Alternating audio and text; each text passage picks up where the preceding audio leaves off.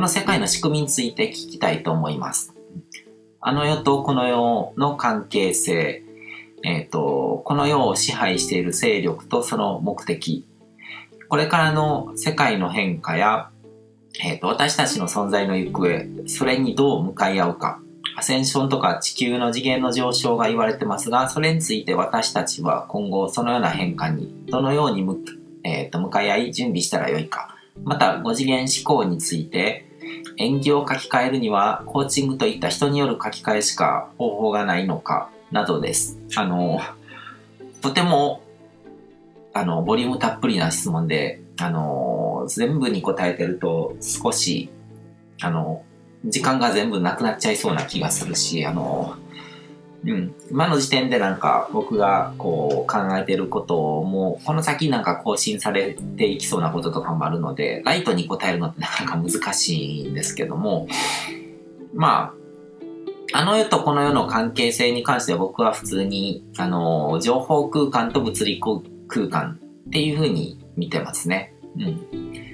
あの、人の頭の中とか想像上とか意識の中とかそういう概念の中である世界っていうのがあの世で、で、この世っていうのは物質世界。実際にこう僕らがこ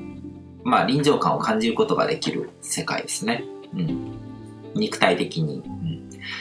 うん、で、この世を支配してる勢力とその目的っていうのは、まあまさしくこう陰謀論って、はてなって書いてるけども、まあ陰謀論ですよね。そういう勢力が何かこう、あるっていう風に考えたいけど、そうやって神様の存在と同じで、あの、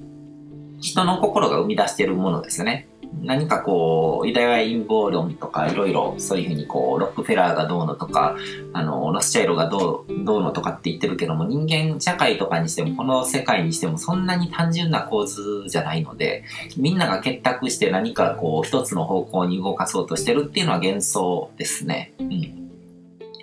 で、えっ、と、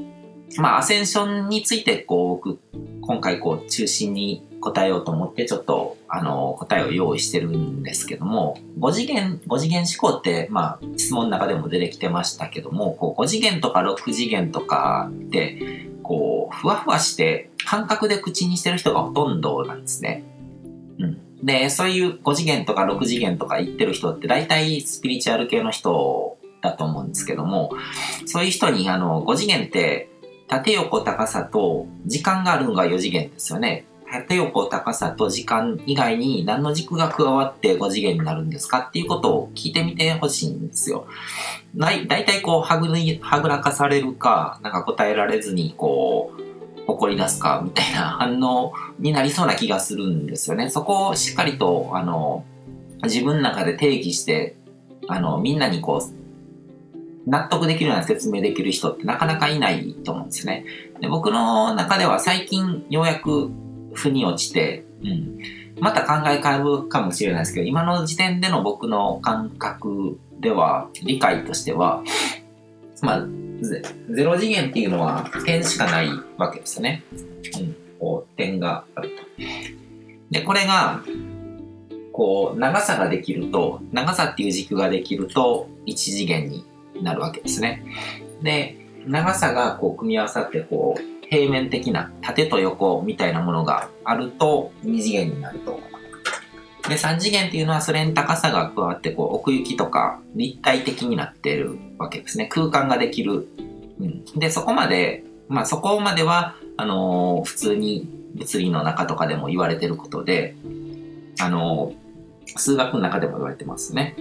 で、そこにさらにこう4次元っていうのは時間軸が加わるっていうふうに言われてますよね。で、まあそれ、うん、は本当にこう、すべての人のこう共通理解かっていうとそうでもなかったりとかするんですけども、まあ普通の感覚ではこう4次元っていうのは時間が加わったものって考えて、あの、支障はないと思うんですね。うんで、その、4次元までは比較的みんな分かってるんですけども、5次元っていうのは、あの、まあ、いろいろと調べていくとネットとかでも情報出てくるんですけども、その、多元宇宙とか、こう、パラレルワールド的な概念が加わるとか、まあ、物理の世界でもそういうこと言われてるんですね。で、それは、意識っていうものが加わってくるって思ってて、あの、量子力学の中でも、その物理学の中に初めて意識っていうものをが持ち込まれてるんですけども、僕的にはこう自分の宇宙と他人の宇宙っていう、そういう視点が加わるっていう解釈なんですね。だから、自分と他人とか、そのまた他人とかっていうこう軸ですよね。うん、過去、未来、現在とかっていう軸みたいに、こう自分から他人に行って他人、また別の他人にみたいな感じでそういう軸が加わったものが5次元だっていうふうに僕は今理解してます。で、3次元空間から4次元になるときも同じなんですけども、平面とかも同じですけども、平面2次元だとここにある平面だけですけども、これがこここにあったり、ここにあったりとかって加わるのが、まあ3次元なわけですね。動けるようになるのが。で、3次元のこの空間も、過去に、過去のこの空間と、現在のこの空間と、未来のこの空間みたいな感じで、こう、動いていけるっていうのが、あのー、4次元なわけですね。で、その、例えばこの部屋、今現在のこの僕の部屋っていうのが、他の人が来たら、その、その人の中で認識されるものとかみたいな感じで、その、観測する主体ですよね。意識っていうものによって、こう、移り変わっていくうん、いろいろ存在するっていうのが5次元なのかなっていうふうに思ってます。だから、その、うん、3次元空間の認識も時間の軸もこう、人の主観を切り替えたら全部丸ごと切り替わっていくっていう感じですね。うん。で、5次元のパラダイムで問題解決するっていうのは、まあ、要は相手の身になって考えるっていうことだと思うんですね。自分の主観だけで自分が見てるものだけを絶対って見るんじゃなくて、他人の目線で見て、またその他の他人の目線で見たりとかすることによって、宇宙の構造を理解していく。それによって見えなかった、自分の視点だけでは見えなかった問題とかが見えたりとかして解決できるっていうのが5次元的な、5次元のパラダイムで問題解決ってすることで、で別に5次元はスピリチュアルでもオカルトでも全然なくて、こう、ふわふわしてない当たり前のことなんですね。うん。でも、スピリチュアル系の多くの人って実は、あの、自分と向き合いすぎて5次元にアセンションできてないですね。他人の視点で考えられてない。なんか変に、こう、スピリチュアルでもこう空眼思想とかに捕まってる人っていうのは自分が全ての創造者だ。自分が宇宙の中心にいて自分が全て創造してるんだっていうところでとどまっちゃうんですよ。他人にも同じようにこう他人の宇宙があるっていうことを認められると、その5次元的なアセンションっていうものが起こるんですけども、うん。で、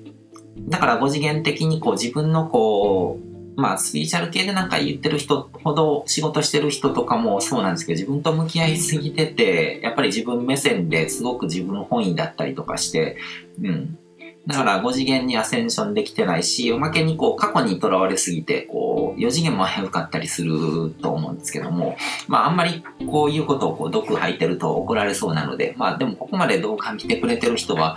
まあそこまで目くじは立てる人もいないかなと思うので、あのー、まあ本音トークで言っちゃうんですけども、で、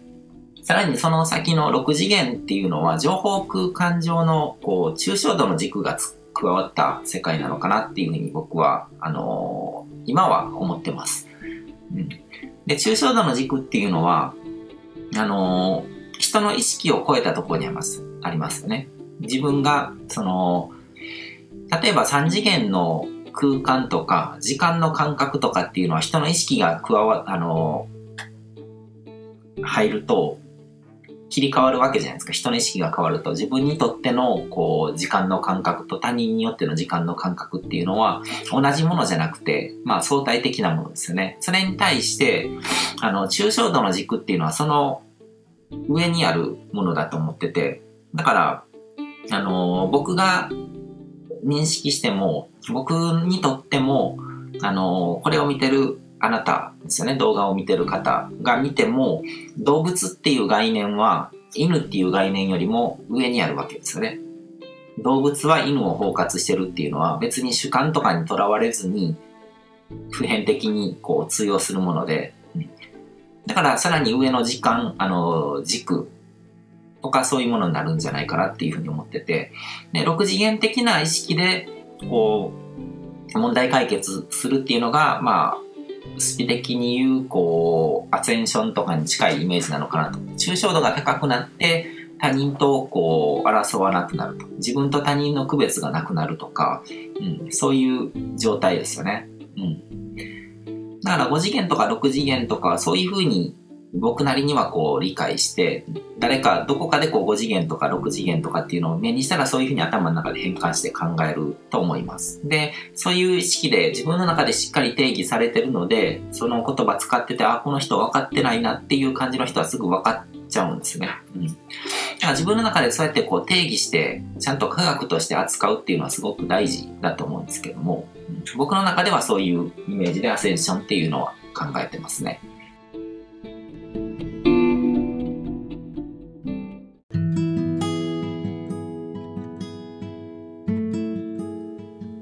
今回も最後まで聞いていただいてどうもありがとうございます。チャンネルの説明ページの方に僕が提供している悟り式コーチングの最初の2ヶ月分を無料で受講できる案内があります。ゴール設定とアファメーションについて詳しく解説してるんですけども僕自身もこれらのことを本格的に取り組み始めてでそれで大きく人生を変えたという経験があるのであのまだ受講したことがない方であったりとかこのタイミングでピンとくる方はぜひ登録して体験してみてください。また僕がどんな人間なのかを簡単に知ってもらえる2分ほどで読める会員プロフィールのリンクも貼ってます。僕自身がインターネットを通じた出会いによって自分の人生を大きく変えたのでこの出会いがあなたの人生を変える良いものになることを願ってます。ではまた次の放送でお会いしましょう。